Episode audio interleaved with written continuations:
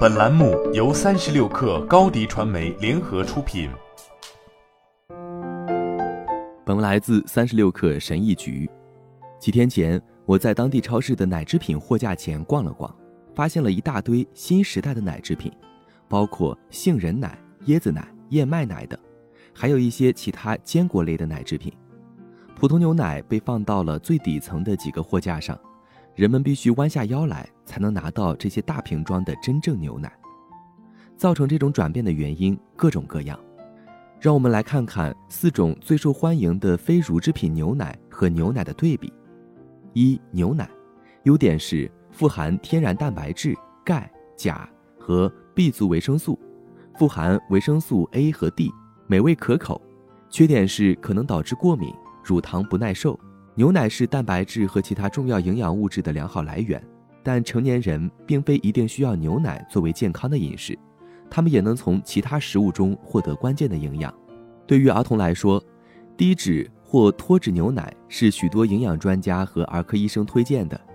只要牛奶不加糖，而且假定孩子不对牛奶过敏。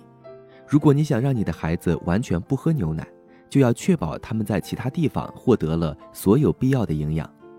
根据一项研究，喝牛奶替代品或不喝牛奶的孩子缺乏维生素 D 的可能性是喝牛奶的孩子的两倍多。当然，奶牛不能制造维生素 D，但它可以被添加到牛奶中去。生产商也可以在替代牛奶中添加维生素 D，但他们并不总是这样做。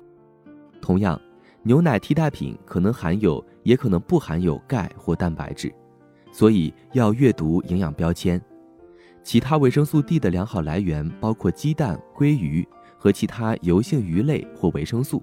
你可以从一些豆类、某些蔬菜和其他天然或强化食品中获得大量的钙。二、杏仁奶，优点是低碳水化合物和卡路里，美味；缺点是可能导致过敏、乳糖不耐受。这种最受欢迎的牛奶料替代品通常采用脱脂牛奶的稠度。它是通过挤压杏仁来挤出液体，然后加水制成的。从营养上来说，这没什么好吹嘘的。三、燕麦奶，优点是比其他许多牛奶替代品含有更多的纤维和蛋白质，很少产生过敏问题。奶油质地，中性口味。缺点是碳水化合物和卡路里含量高。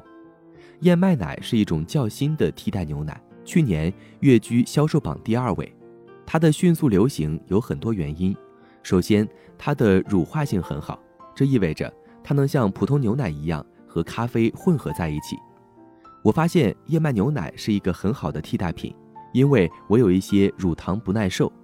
它让我最喜欢的早餐又回到了餐桌上，一碗简单的麦片。然而，经过仔细检查，我发现我买的燕麦牛奶每份含有七克糖，这一点真的需要仔细阅读才能发现。四椰奶，优点是热量低。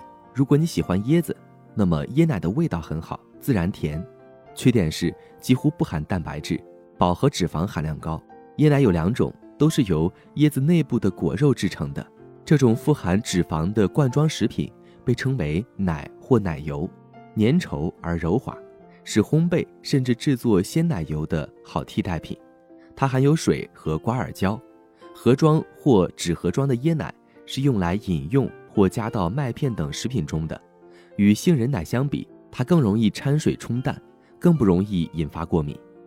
还有一种椰奶是用椰子内部的液体制作的椰子汁，这是一种完全不同的产品。如果不加其他添加物的话，椰奶缺乏维生素 D，但它天然含有大量重要的矿物质，被称为电解质，包括钾和镁。然而，我发现很多品牌都把椰奶冲淡了，它们的电解质含量极低。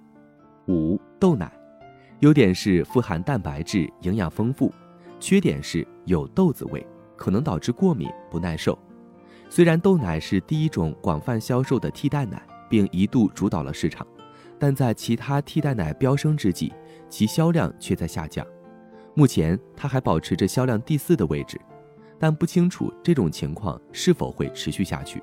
这只是众多牛奶替代品中的四种。如果你对腰果榛子大麦香蕉亚麻籽芝麻籽开心果澳洲坚果花生核桃大麦或豌豆制成的乳制品感兴趣我建议你仔细阅读营养标签。好了本期节目就是这样下期节目我们不见不散。品牌蓝 v 想涨粉就找高迪传媒。微信搜索高迪传媒开启链接吧。